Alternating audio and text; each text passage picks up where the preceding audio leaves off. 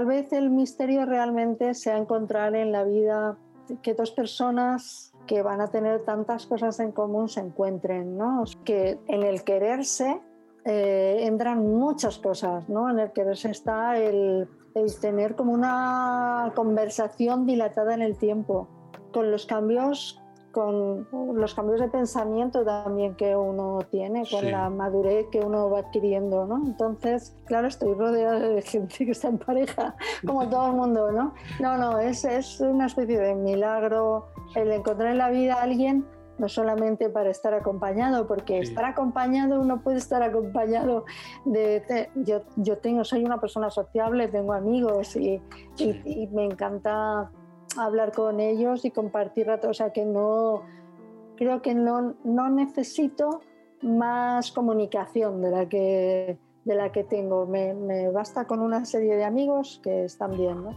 Pero el hecho de, de unir la vida a, a, otra persona de una manera tan profunda y sobre todo hay una cosa que para mí es eh, esencial o muy reveladora es que uno entre a su casa y tenga alegría de entrar a su casa. O sea, tú puedes, tú puedes, digamos, definir el amor en la vida como de mil maneras, ¿no?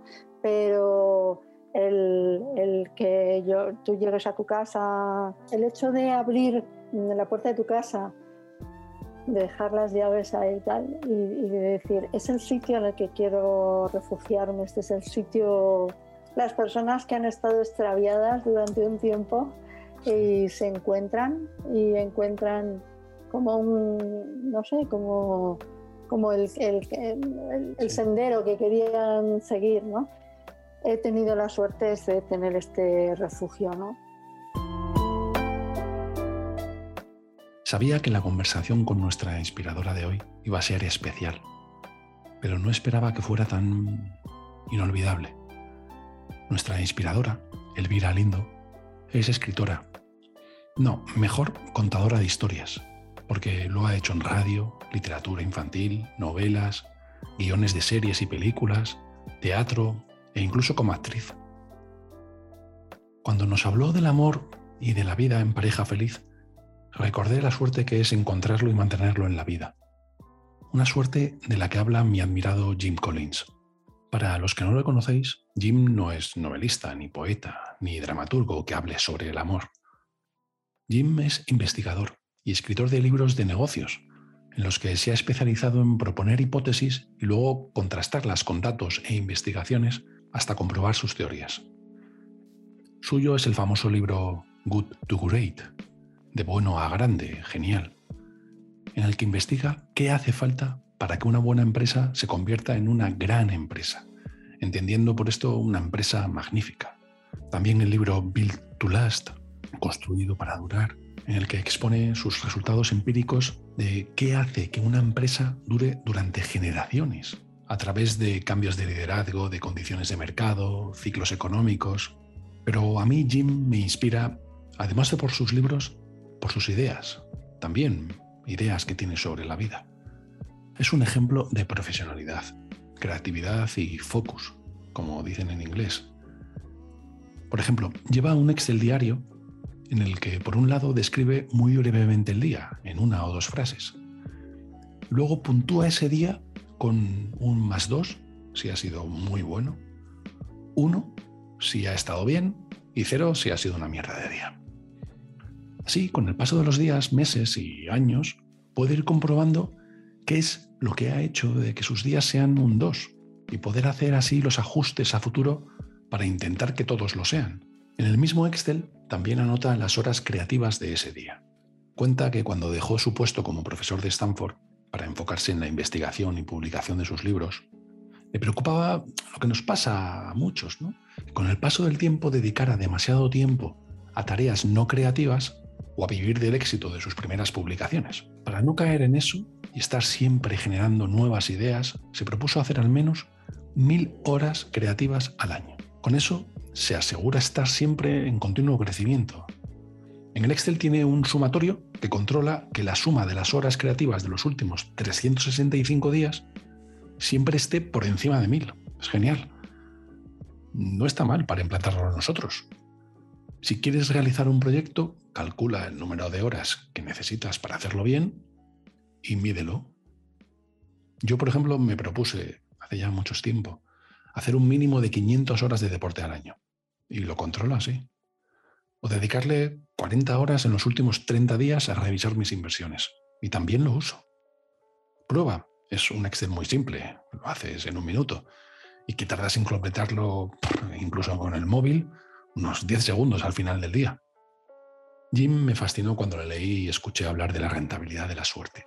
Descubrió de forma empírica, y, os animo a que profundicéis en ello, tiene una página web, jimcollins.com, en el que expone todas sus ideas y reflexiones de forma gratuita. Es increíble. Pues bien, descubrió de forma empírica, como decía, que las grandes compañías y personas no habían tenido más o menos suerte que las que no lo habían logrado, sino que habían rentabilizado mucho más los golpes de buena suerte. Usa varios ejemplos, y uno que suele usar con, con asiduidad es el de Bill Gates. ¿Era Gates el único que vivía en la zona de Silicon Valley en la, en la época? No. ¿Era el único que en el instituto empezó a programar? No. ¿Microsoft era incluso la única empresa que IBM buscó para su sistema operativo? No. Se sentó también con muchas otras. Por ejemplo, con otra desconocida empresa ahora, no así en su época. Se llamaba Digital Research. Pero él supo aprovechar el golpe de suerte de sentarse con IBM y por razones que aún hoy incluso dice Gates que desconoce, eligieran a Microsoft. El viejo dicho de aprovechar tus oportunidades. Pero Jim lleva este concepto de retorno de la suerte mucho más allá cuando dice, one of the most important kinds of luck you can get, it turns out, is not what luck. Like IBM walking in is a what, right? We could have good lucks and bad lucks of what, but is who luck the luck of a great mentor, a great friend, a great partner, you know, finding a great, you know, the, the person you fall in love with and you build a great life together. The who luck, a wonderful, wonderful person who intersects with your life and changes your life forever is probably the best kind of luck to get. Como dice Jim, uno de los tipos de suerte más importante que puedes tener resulta que no es el qué, el tipo qué. No es, por ejemplo, que IBM se siente contigo para valorar tu sistema operativo, no. No es el tipo de suerte de qué. Podemos tener buena y mala suerte con el qué, pero el tipo de suerte más importante es el tipo de suerte de quién, con quién. La suerte de un gran mentor, un gran socio, de encontrar la persona de la que te enamoras y construyes una gran vida. La suerte de quién, con una maravillosa, maravillosa persona que se te cruza en tu vida y cambia tu vida para siempre, es probablemente la mejor suerte que puedes tener.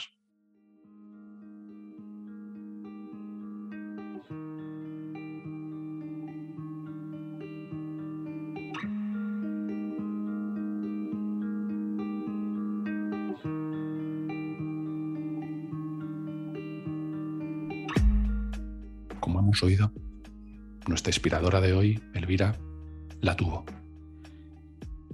Ha sido una conversación inolvidable, porque además de amor, nos habla de música, la música de los libros. Los libros tienen, cada libro tiene una música. En realidad, eh, si no relacionamos más las artes, nos equivocamos, porque el lenguaje tiene una música intrínseca y que digamos que hay que respetar. Hay libros con un ritmo sincopado, hay, hay libros con un, con un eh, tono más melódico, etcétera, ¿no? Eh, los libros de humor tienen que tener mucho ritmo, si no, no funciona. Es decir, que, que hay un compás en los libros.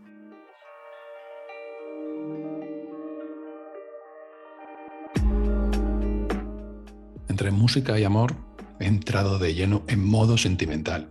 Asqueroso, muy asqueroso, sí. Y claro, me he puesto a pensar cuál es la canción más romántica que recuerdo. Hay muchas, muchísimas. algunas desconocidas, que por razones personales me, llegan.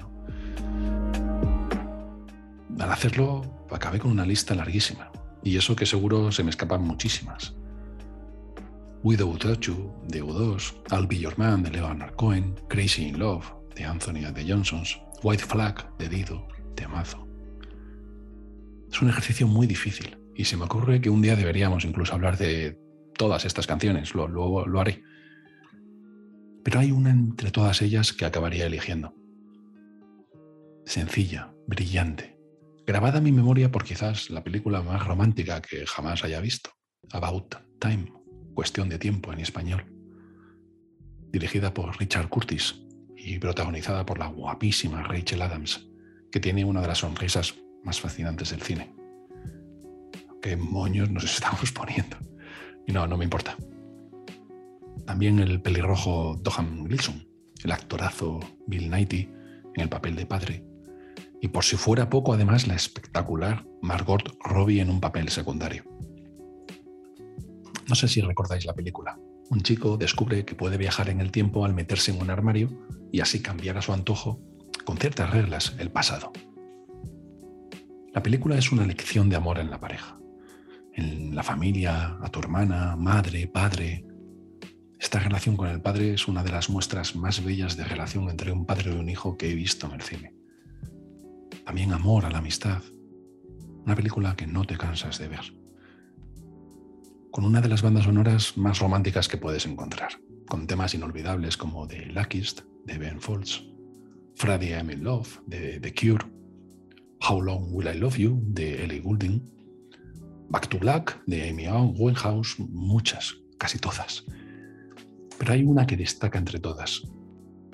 Into My Arms, de Nick Cave, con su voz majestuosa, áspera, directa.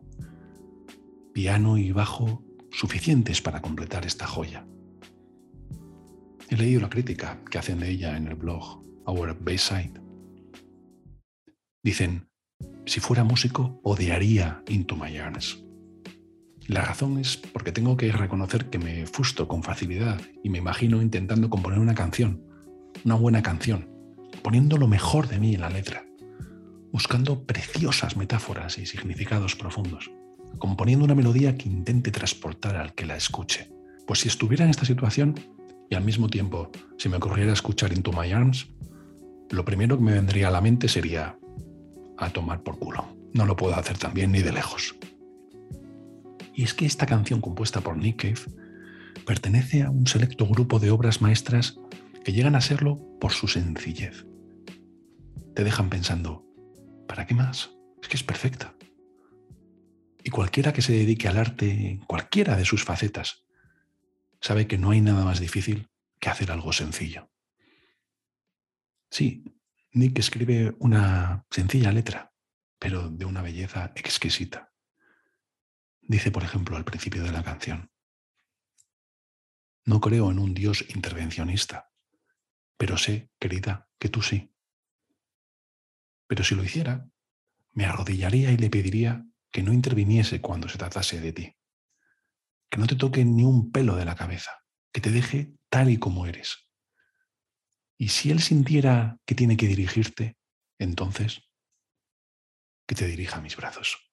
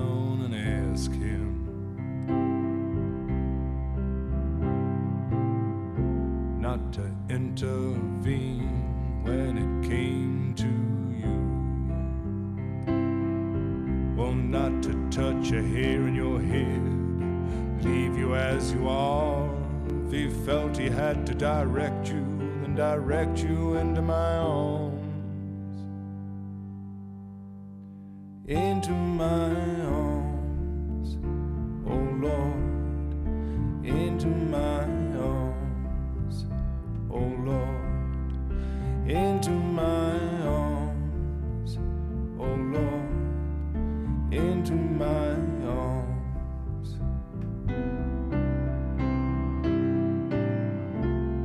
And I don't believe in the existence of angels.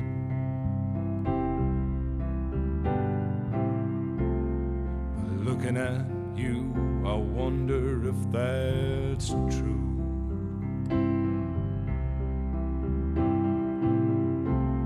But if I summon them together.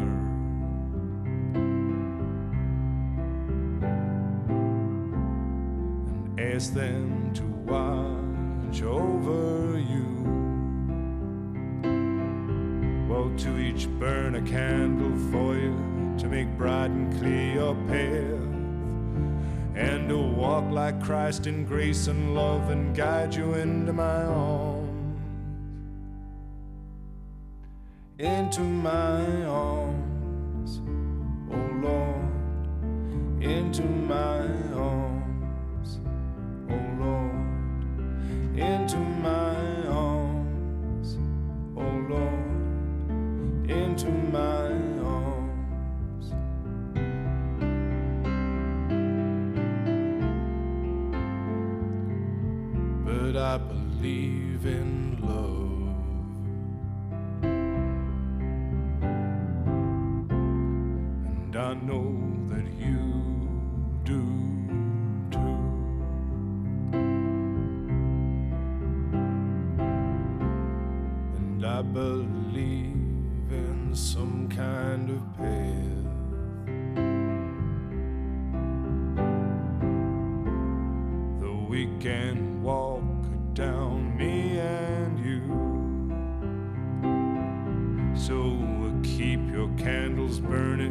make a journey bright and pure, that you'll keep returning always and evermore.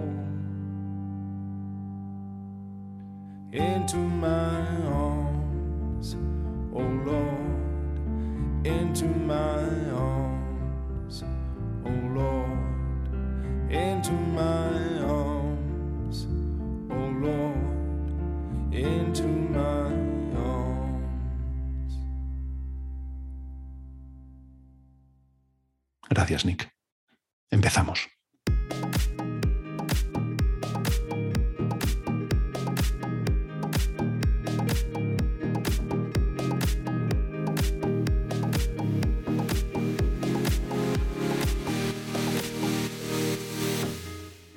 Tuve mi primer contacto con Elvira Lindo de joven, casi niño, cuando creó su Manolito Gafotas.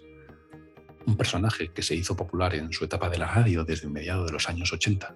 Un niño de barrio obrero de Madrid, que aparecía a diario con guiones y voz de la misma Elvira. Más tarde, a principios de los 90, Elvira se enfocó en escribir y publicar el primer libro de Manolito Gafotas, que le seguirían seis más de la serie. Elvira es de esos, esas escritores que nos acompañan toda una vida. Como cuando hablamos con Ricardo Martínez, que nos acompaña desde su etapa de Goomer hasta ahora a diario en el mundo.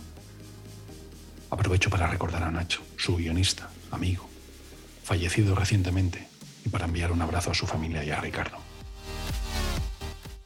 Desde cuando éramos niños, con Manolito Gafotas, hasta su más reciente novela, para adultos, por llamarla así, Elvira ha estado con nosotros toda la vida.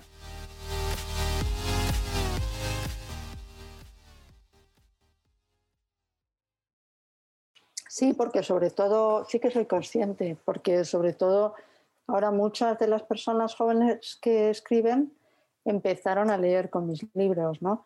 Claro. También, también es verdad que, que yo tengo que reivindicar mi biografía anterior a Manolito porque yo había pasado 10 años trabajando en la radio Había estado 10 años en Radio Nacional y, es probablemente el periodo de formación, así, de formación, aunque uno está formándose toda la vida, pero más, eh, más decisivo de, de, mi vida. ¿no? Eh, empecé a trabajar muy pronto, con 19 años. bueno, al final se acabó llamando todo Radio Nacional, pero eh, en un principio eran radios que habían venido de lo que se llamaban en el franquismo las emisoras del movimiento, luego en la democracia cambiaron de nombre, luego se convirtieron en Radio Cadena, luego en Radio Nacional. Y en, una de, esas emisoras de Radio Cadena empecé yo a los 19 años, un poco por casualidad, un poco también porque estaba tratando de, digamos, de, calibrar cuál era mi verdadera vocación, que no la sabía muy bien. Y estaba estudiando periodismo y conocí a alguien que me colocó, por así decirlo, colocar, porque no se pagaba dinero, era como una especie de taller de radio y ahí entré. Entonces, esos 10 años para mí fueron importantísimos hasta los 29, porque el libro, el primer libro de Manolito no salió hasta que hasta 1994. Sí. O sea, yo tenía 32 años, ¿no?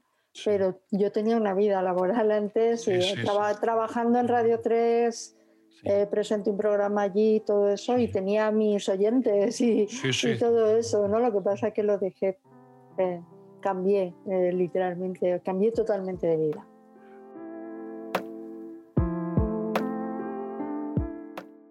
Elvira es una contadora de historias apasionante. Como hemos oído, cubrió radio durante años. Ha escrito la serie de libros de literatura infantil Manolito Gafotas y Olivia, cuentos, seis novelas para adultos de narrativa adulta, las obras de teatro La ley de la selva, La sorpresa del roscón, El niño y la bestia. Pero es que esto sigue. Los guiones de películas como, claro, Manolito Gafotas, Plenilunio, Una palabra tuya, o La vida inesperada. Ha sido actriz en varias películas y desde hace años columnista semanal de El País. Hablamos con ella sobre su disposición a decir sí cuando le plantean nuevos retos. Hay también algo de atrevimiento, algo relacionado con el carácter, de decir que sí. Digamos, a, todo han sido oficios relacionados con contar historias y todo eso, o sea que no es que estuvieran tan alejados unos de otros, no eh, hubiera sido más meritorio, pues yo qué sé, el, publicar un libro y el saber hacer una mesa, por ejemplo, pero, pero eh, digamos que publicar un libro y escribir un guion para el cine son oficios que tienen muchísimas cosas en común.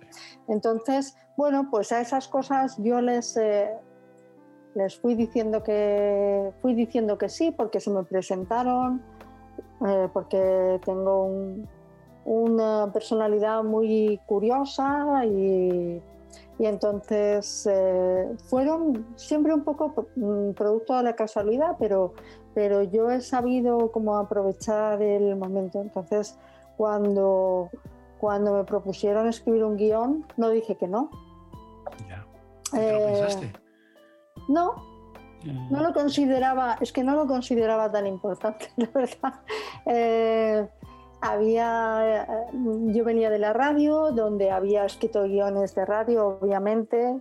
Venía de escribir muchos diálogos, de escribir algunos cuentos. O sea, la radio había hecho de todo, pero había acabado haciendo ficción también, ¿no? Entonces, eh, cuando dejé la radio y la tele, donde también hacía guiones, pues finalmente Em, escribí los libros de Manolito, pero también tenía una experiencia escribiendo guiones. Cuando me propusieron hacer un guion de cine, pues pensé que todo estaba un poco ligado porque ya yo había hecho muchos diálogos. Es cierto que un guion de cine no es un diálogo, pero sí que es verdad que no, ya te digo que son oficios que de alguna manera eh, tienen una relación unos, con, unos con otros, ¿no? Entonces, pues no dije que no, eh, por primero porque se trataba el primero de una película independiente de verdad, amateur, con mucha gente amateur, con lo cual, eh, pues no sé, eh, pensé que entre todas esas personas todavía eh, mm, aprendices, yo, yo, podía ser una de ellas, claro. Bueno, sí, también un punto de valentía, ¿no? Mm. Eh, pero es verdad que te espacías años en tus libros. Pero claro, como escribes tantísimo, quizás ¿No lo has pensado alguna vez si no escribieras tantos artículos, que son a nosotros los que te leemos, pues nos da mucha vida? Quizás sí habrías escrito más, pero no tendrías todas esas otras facetas, lógicamente, claro.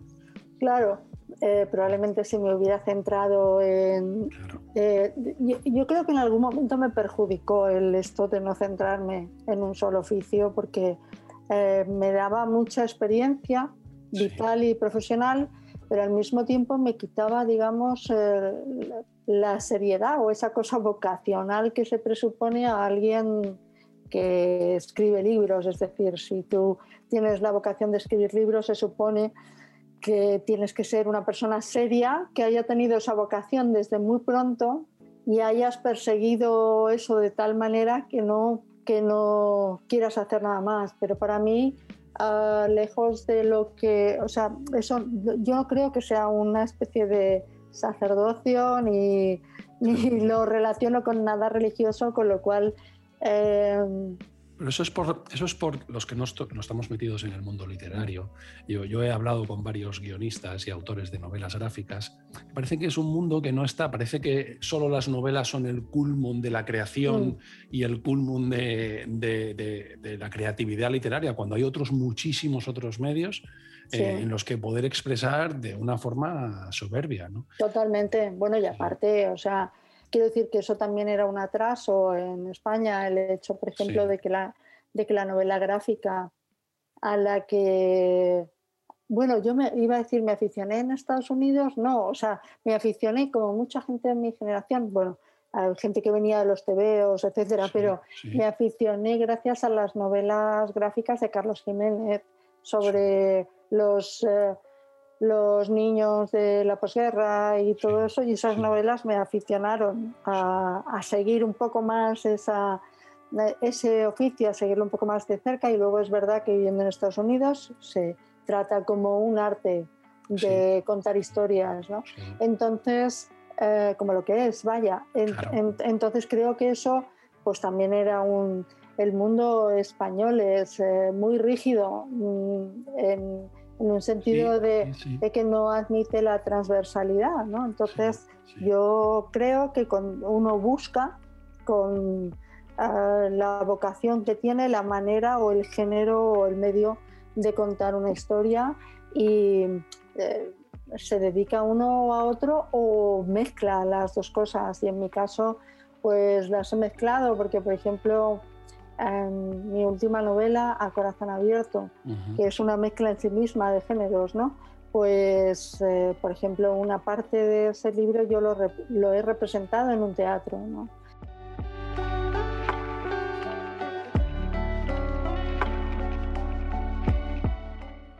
El año pasado publicó su última novela, A Corazón Abierto. Una novela sobre la historia de amor de su padre y su madre.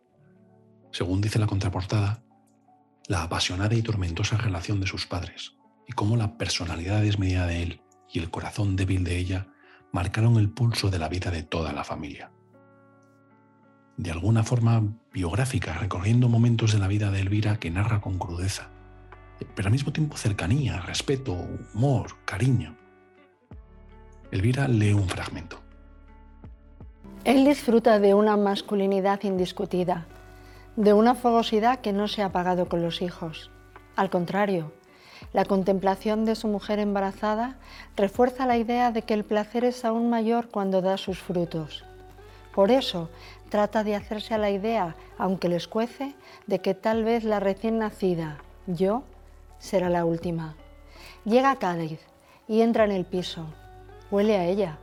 También percibe como un sabueso el rastro de los olores infantiles, pero por encima de los aromas de los primeros lápices escolares y de las papillas se impone el de su mujer. Es el olor natural que desprenden sus pechos, redondos, muy blancos, mullidos, llenos ahora de leche, más bellos tras haber descendido un poco con una maternidad sin tregua que comenzó hace cinco años. Es el perfume que emana de su carne misma, tan retenido en la memoria olfativa de él que así se lo describirá 18 años más tarde, cuando ella ya no esté, a su segunda mujer.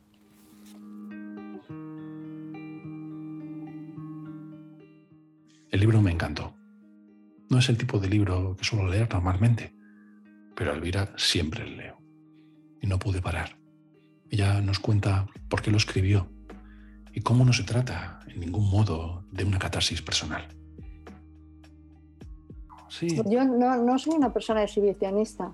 Eh, entonces no tomo esto como una exhibición, ¿no? Sino una catarsis, no, no, no, no. No, no, no, ni tan siquiera ni como una catarsis, ni tan siquiera porque pueda ser terapéutico, porque eh, al contrario, o sea, mm, yo lo que creo que a lo mejor estas cosas las tomas como algo terapéuticas o algo así, como ah, cuando eres más joven, porque todavía tienes, ah, no sé, tienes, tienes ahí cuentas pendientes, ¿no?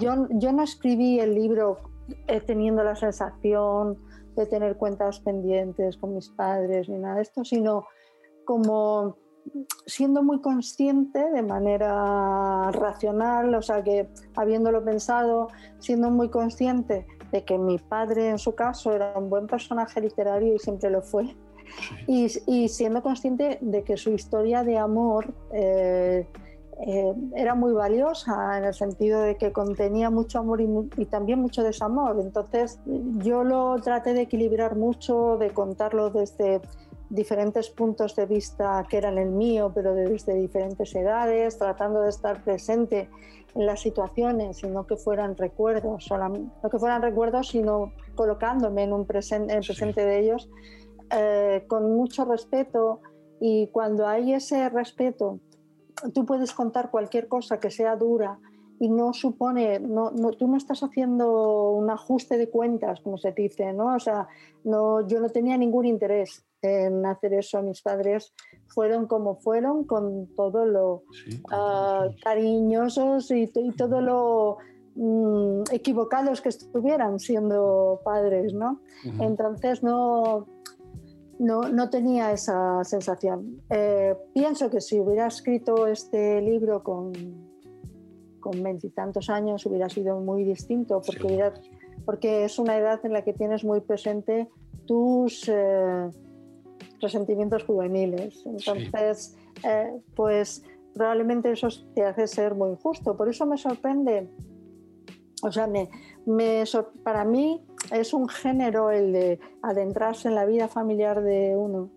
Es un género que siempre ha tenido que ver con la madurez. Yo he leído siempre muchos libros de esos autores que me gustan mucho y que han escrito eh, libros relacionados con lo que fuera su familia. ¿no? Me sorprende que ahora se ha rebajado la edad y hay mucha gente que empieza por ahí. Recientemente hemos visto varios. Sí. sí, entonces eso me sorprende porque creo que es que aunque se habla del mismo género, creo que es un género diferente, porque el punto de vista es muy distinto de, de cuando no sé, cuando, cuando tú miras el pasado, o sea, para, yo puedo, eh, para mí era más fácil hacer literatura con eso en el sentido, ya te digo, de que no existía ningún sentimiento, no, no lo necesitaba para seguir viviendo ni para dar un paso más. Además, yo también sabía lo que era ser eh, cabeza de una familia, eh, de lo que de lo que eran mis, propias, mis propios errores. Entonces ya podía mirar los de mis padres de otra, de otra manera, ¿no? Con esa especie, no con esa especie de crudeza, no con esa especie de crudeza que se tiene en la adolescencia, ¿no? Entonces me sorprende ese adelanto eh, de, en, la edad de, de, asuntos que a mí me parecían más, eh, o sea, de, de eh, ese momento en la edad madura en la que eh, de pronto dices, ahora puedo mirar hacia atrás. y una forma más aséptica, más, más, más bueno, menos... aséptica no, pero, pero lo haces de, de una forma, eh, eh, estás, digamos, no, no, tienes una afectación emocional como podrías tener. Y luego creo que tienes menos fantasías, o sea, en el sentido de no querer ni idealizar ni añadir dramatismo a lo que es. Pero yo te digo que lo que sí que estaba claro en mí es que se trataba de una historia interesante. Si no, no lo hubiera hecho. es decir, que solamente por contar cosas de mi familia y de mi vida no lo hubiera hecho. No, es así, los personajes son fascinantes. ¿no? Eh, algo también que me, que me encantó del libro que lo he vuelto a repasar además para hablar contigo, es, es esa representatividad de una época. Hay varias mm. épocas en el libro, pero esa época yo no viví, porque es algo unos años anteriores, está muy bien retratada. Yo, a mí me ha ayudado a entender mejor a mis padres, cómo vivían esos traslados, cómo vivían mis padres han vivido en 12 ciudades, ¿no? Cómo vivían esas visitas a la familia, cómo eran esas tradiciones antiguas, cómo era esa forma de viajar, esa forma de entender, ese, menosprecio directo a los niños, que no contaban para nada. Eh, entonces, me, ha ayudado muchísimo a entender esa época. Me ha encantado, ha sido como reconocer algo, eh, como una, lección de historia, ¿no? No sé si me explico, Elvira. Sí. no, no, no era, yo no tenía la pretensión de hacer sociología ni, historia, pero claro, lo que tú pretendes escribiendo un libro no tiene que ver luego con lo que el libro da a los lectores. O sea, eh, el libro se convierte en, otra cosa. Eh, y es cierto pues que, por ejemplo, ahora lo he publicado en, en, Italia y todas las críticas hablan de, pues eso, como de, de, esta especie de paseo generacional por el siglo XX, ¿no? Entonces, pues claro, ahí se juntaban muchas cosas en la historia de mis padres. Primero el hecho de que fueran una, pertenecieran a la generación de lo que se llama los niños de la guerra. Luego, pues claro, esas, esos eh, niños que crecieron en la España del hambre, que se conocieron eh, se hicieron novios en un, país absolutamente tomado por la Iglesia Católica. Toda la moral estaba, digamos, la moral de, España era así de, digamos, de cerrada a cualquier tendencia y de única, de, tener una única voz o un solo catecismo, que era ese. Y luego el, que vivieran después el desarrollo del país eh, y el hecho de que mi padre eh, trabajara en la construcción de obras públicas, pues también hacía que su recorrido por España eh, eh, contara algo del país de alguna manera, ¿no? Y, y luego ya nosotros, como familia numerosa, yendo de un lado a otro del país. Entonces ahí se, pues como confluyeron varios factores que de alguna forma servían para definir esa España, ¿no? Sí, sí, sí, sí, extraordinario. Hablabas, hablabas del amor que sentían tus padres. Y mm. iba a dejar esta pregunta para el final, ¿no? Pero se siente un poco de envidia porque desde fuera parece que sientes eh, un profundísimo amor por tu marido. Y no es fácil hablar esa profusión y esa claridad hoy en día. ¿no? Manolito mm. Galfota se lo dedicas a tu marido, que es mi vida. Eh, y hablas de él siempre con un amor, es, así, no te voy a preguntar qué grado es, ¿no? Pero eh, es verdad que desde fuera parece que ese amor es, es profundo, es intenso, es, y como además opinas estas opiniones a veces de una forma pública, pues se traslada, ¿no? Es así, da un poco de envidia desde fuera. Por eso es mejor no decirlo mucho, ¿no? Eh, y, aparte... Hay matrimonios geniales, hay matrimonios... Es, es increíble porque aquí en España eh, todo lo que sea hablar de, amores que duran en el tiempo parece una cosa convencional, conservadora mm. eh, y como un poco cursi, ¿no? Yo tendiendo hacia no, lo cursi. No estoy tan acostumbrado, no estamos tan acostumbrados a verlo de, una, de esa profesión pública tan clara, ¿no? Mm. Ya, eh, yo fíjate creo que es que lo que tal vez lo que es es transparente.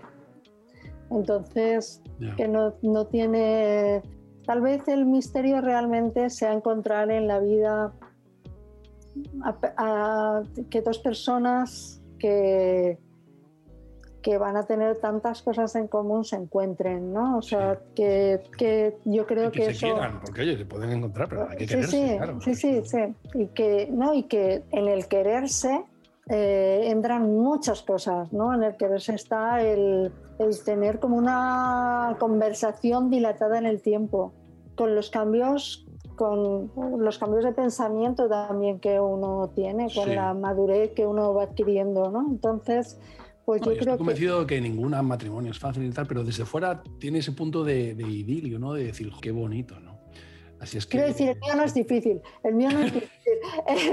el, yo, no, será como todos, ¿no? Pero que no, no si no, no No, no, no, no te creas, que, que no es como todos, que, que, claro, estoy rodeada de gente que está en pareja, como todo el mundo, ¿no? No, no, es, es una especie de milagro el, el encontrar en la vida, el encontrar en la vida a alguien no solamente para estar acompañado, porque estar acompañado uno puede estar acompañado de... yo, yo tengo, soy una persona sociable, tengo amigos y, y, me encanta hablar con ellos y compartir rato, o sea que no, creo que no, no necesito más comunicación de la que, de la que tengo, me, me basta con una serie de amigos que están bien, ¿no?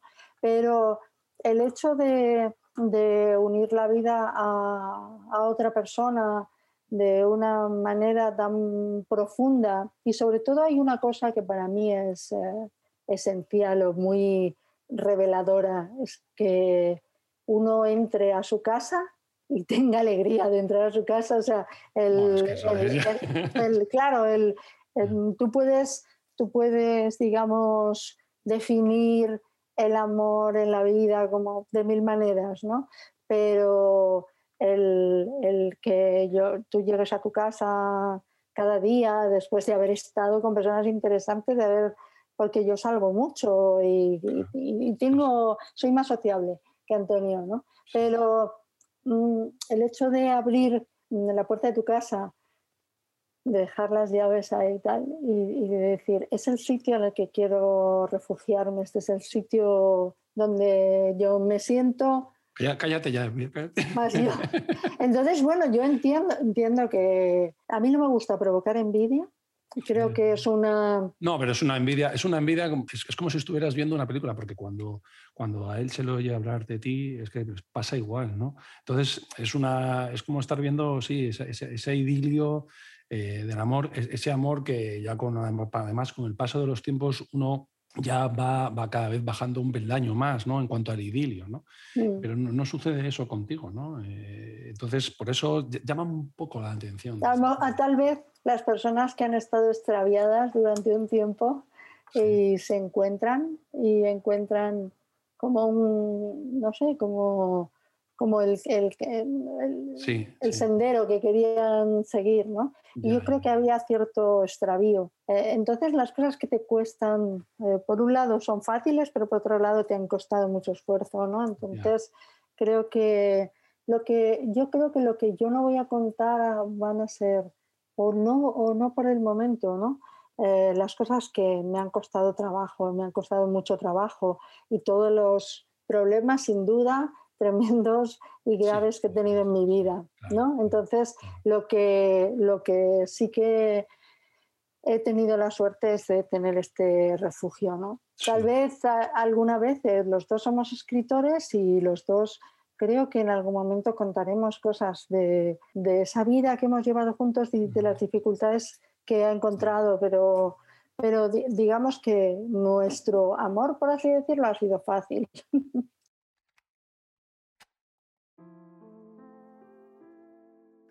julio, Elvira y su marido recibieron cartas con amenazas tras haber firmado un manifiesto en el que pedían el voto para la izquierda en las últimas elecciones de la Comunidad de Madrid. La carta les llegó directamente a su buzón de casa. Y ahí hay algo más que una simple carta guardada en un sobre. Hay un mensaje de, mira, sé dónde vivís y puedo llegar a vosotros. Como respuesta, además por supuesto de denunciarlo en la policía porque las cartas se han repetido, publicaron un maravilloso artículo en el país titulado Prosa de la infamia. Os dejo un link en la página del podcast. Hablamos con ella sobre la exposición pública del columnista. Es un, yo creo que es un reflejo. El columnista tiene que tener un yo muy marcado, porque si no, o sea, opiniones hay, por hay, hay, muchas, ¿no? Pero el columnista tiene que tener su forma, su estilo de plasmarlas y además eh, las escribes desde tu punto de vista, es decir, que no eres exactamente un periodista, sino que es una es digamos un punto de vista, eso es lo que tiene que tener un columnista. Entonces no creo que ocultarse em, ocultarse em, tener muchos miedos, etcétera, hay gente que se oculta, que tiene muchos miedos, que da muchas vueltas para decir lo que piensa, pero no creo que sea el, eh, digamos, el, modelo que yo tengo en la cabeza de economista. Y eh, lo que yo escribo para los periódicos tiene que ver mucho con mi yo diario. Y entonces quiero que tenga un estilo, que, que no haya ocultación en lo que se dice, que no que se no mientas nunca, vamos, que no. Bueno, eh, mentir, o sea, lo que, lo que, lo que yo no, yo no soy una persona mentirosa, pero, pero quiero decir que, que, hablar con honestidad, ¿no? Que sería, ¿no? El mentir uno tiene que mentir. No, no, no me eh, refiero a mentir como tal, sino decir, oye, no voy a decir esto porque tal, es ocultamiento que decías. No, no voy a decir esto porque por estar al servicio de nadie, ¿no? Eh, entonces yo tengo mi opinión tengo mis opiniones, que son opiniones que por otro lado han ido cambiando a lo largo de los años, porque, eh, en fin, hay cosas que yo podía sostener hace 30 años que ahora no puedo sostener. antes de ayer. Porque no, porque no pienso así. Pues entonces, y no pasa nada, es decir, que has tenido una evolución. A mí, por ejemplo, eh, me enseñó mucho vivir en los Estados Unidos. Es un país eh, que digamos que al mismo tiempo de ser un país tan individualista, con un, pozo muy racista también en su propio origen y que sigue manteniéndose y tal, a pesar de eso, de, o sea, precisamente porque se trata de, porque tiene cosas el país muy salvajes, precisamente hay gente muy eh, implicada en que no lo sean y, mucha gente que honestamente dice lo que piensa. Eso se, se ve mucho en el periodismo eh, americano, ¿no? Entonces, eh, yo aprendí muchas cosas allí. Aprendí a, a vivir en una, en una sociedad diversa, eh, aprendí los conflictos que se generan de una sociedad diversa, de, de todo lo que significa exclusión, de todo lo que... Hay muchas cosas que digamos que para mí fue como, como una especie de, de ensayo de lo que luego íbamos a ver, en, de, lo que luego iba a llegar a un país más, más atrasado en ese momento, como era España. ¿no? Más atrasado porque no había vivido las mismas experiencias. Y al mismo tiempo, esa distancia de España eh, también te, aísla en el buen sentido de la palabra, ¿no? En, mirarlo con perspectiva, en tener más tranquilidad, más reflexión.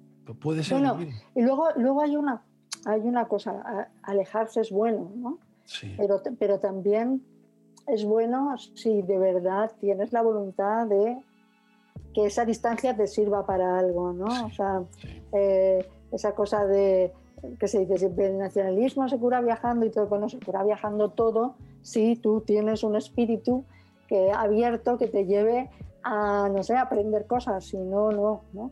Pero hay una cosa en eso que hablábamos de la honestidad, que, que yo, yo creo, o sea, yo siempre he tenido la sensación de que mi deber era decir lo que, decir lo que pensaba. Entonces, eh, lo he hecho o lo hago con mucha sinceridad, es decir, que, que, para eso estoy en el periódico. Otra cosa ya son los libros, la ficción, no sé qué, todas esas cosas van aparte, ¿no? Pero el, el, periódico es una cosa muy concreta donde tú tienes que hacer una crónica semanal, eh, un punto de vista, una opinión de lo que está sucediendo y, y luego también el convencimiento de que en España se ha mermado, digamos, ese espacio en el que tú puedes opinar con libertad, porque no es normal que provoque tanta agresividad en un adversario, o sea, no, no, tiene sentido, o sea, vivimos en, Sí, Eh, es verdad que el respeto se ha perdido. No, no sé si es la libertad o no, porque puedes seguir diciendo lo que quieras, pero esa, ese respeto por la opinión del, del prójimo sí, es verdad que está un poco desvirtuado, sí. Sobre todo porque, bueno, yo leo, yo leo muchas cosas que no me parecen respetables. Eh, Sí. Leo muchas cosas que tienen un tufo racista, un tufo homófobo, un tufo eh, antifeminista, ¿no? que, que Sí. no me parecen respetables, ¿no? Pero no estoy dedicándole las 24 horas del día, es decir, eh, creo que lo que yo escribo eh, creo que tiene que ser creativo, no reactivo solamente, ¿no?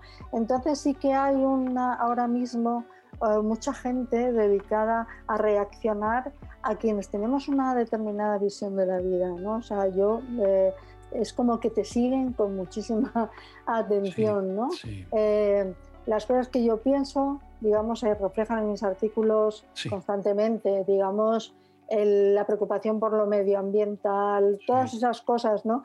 Eh, mm, es increíble que provoquen tanta, a mí me parece eh, increíble que puedan provocar agresividad, ¿no? Pero, sí. pero es verdad que hay una, eh, digamos, hay, hay un movimiento, hay un neoreaccionarismo muy potente. Sí, est- estoy de acuerdo. Y yo que sigo bastante también en Estados Unidos, la prensa, muchísimos podcasts. Y es, es- es verdad que es general, no solo de España. Yo, creo- yo creo que es, Sí. es del- de lo que ha traído la tecnología. Yo soy un fervor, un fervor, eh, admirador de la tecnología, ¿no? Pero es verdad que ha traído ese punto de, de- de polaridad que ha acervado mucho la falta de respeto. Y tiene- tienes toda la razón, Elvira. Elvira, te han dado muchísimos premios, te darán el Nobel, pero seguro, pero yo vivo en Valladolid y vivo súper cerca del colegio de escuela infantil y primaria Elvira Lindo. Y qué bonito es, además. Es, es, un- es espectacular, es Es espectacular. muy bonito. Sí. Y tiene además- que ser un premio precioso. ¿eh? Pues es un premio precioso y, y- y muy especial, porque yo fui a ese colegio, fui un- una mañana y entonces los niños no sabían nada. Y fui clase por clase. Sí, Y los niños se me quedaban mirando como diciendo, ¿cómo es posible que esta señora se llame igual que nuestro colegio? O sea, para ellos eh, no, no existía yo. Sí. Para ellos era el nombre de su colegio. Realmente, Entonces, sí, sí, sí. Piensas que eh, ya lleva 500 años. entonces me, me miraban con me miraban con mucha curiosidad y con mucha extrañeza, ¿no? Fue muy Sí. bonito y además el colegio está muy bien diseñado, es, eh, Sí, es, sí, es es una maravilla. sí, Está, en, está en- bueno, en- en un pueblo, en un municipio que está pegado a Sí. Valladolid, en Arroyo. Sí, sí.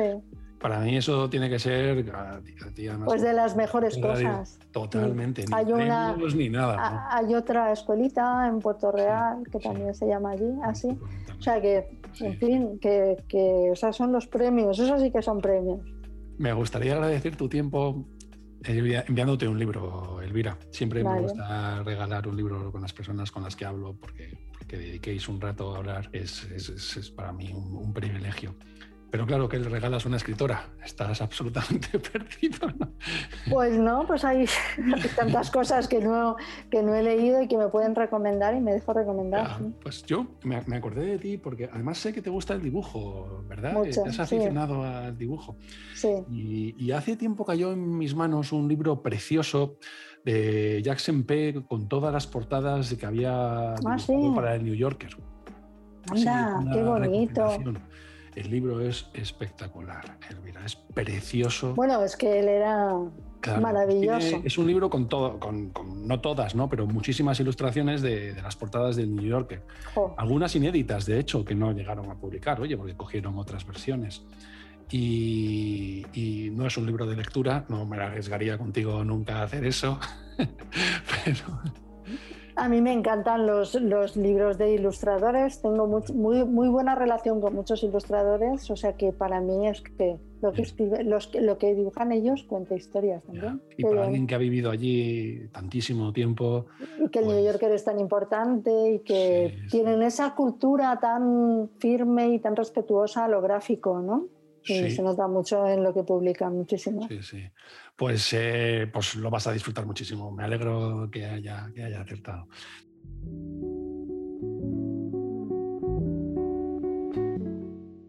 Cuanto más profundizo en la creatividad y la inspiración, más llego a la conclusión de que las ideas son generales. La inspiración es una idea abstracta, pero luego la creatividad se genera en el marco de la disciplina.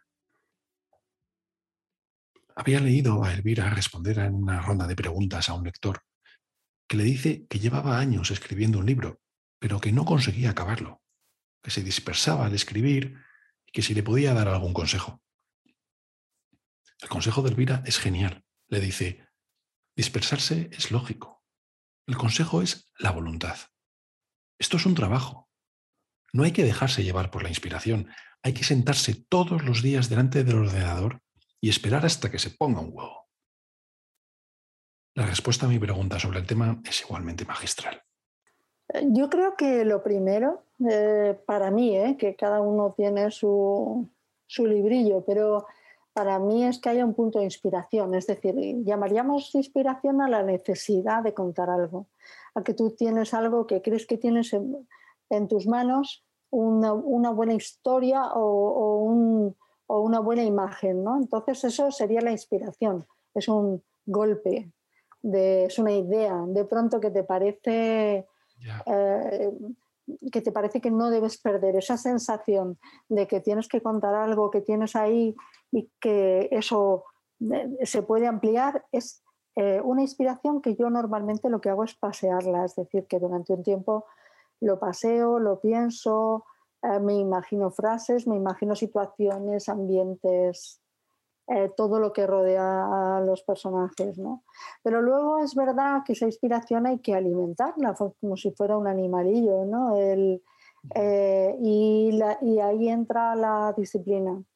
Los libros tienen, cada libro tiene una música.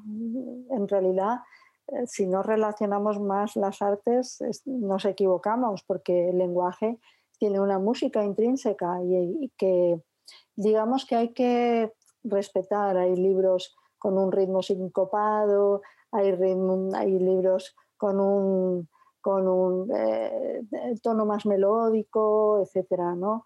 Eh, los libros de humor tienen que tener mucho ritmo, si no, no funciona. Es decir, que, que hay un compás en los libros. Para que tú eh, no salgas de ese compás, es como si tú estuvieras cantando una canción y la tuvieras que retomar al día siguiente. Es un poco difícil porque tienes que volver a encontrar el tono en el que estabas para continuar. Para, que, para no perder ese tono en el que tú has empezado tu melodía, no puedes dejar pasar mucho tiempo. Tienes que tener la disciplina de ponerte todos los días durante unas horas. ¿no? Y de hecho, yo, por ejemplo, para atrapar el tono que tenía el día anterior, tengo que releer un poco lo que llevaba escrito para seguir, digamos, en la misma onda, ¿no? Eh, y yo creo que esa es la razón por la que los libros tienen que tener una continuidad en su escritura, porque si no pierdes, eh, tienen una eh, magia en, en su escritura y pierdes como el eh, pierdes esa, eh, eso, que, eso que tienen los músicos, eso, pierdes el ambiente en el que estás creando, te enfrías y, y para escribir hay que estar caliente. No se, no se puede hacer con distancia. Ha sido un auténtico placer y un privilegio hablar contigo, Elvira. Muchísimas gracias. Muchas gracias y hasta la próxima. Elvira Lindo, contadora de historias.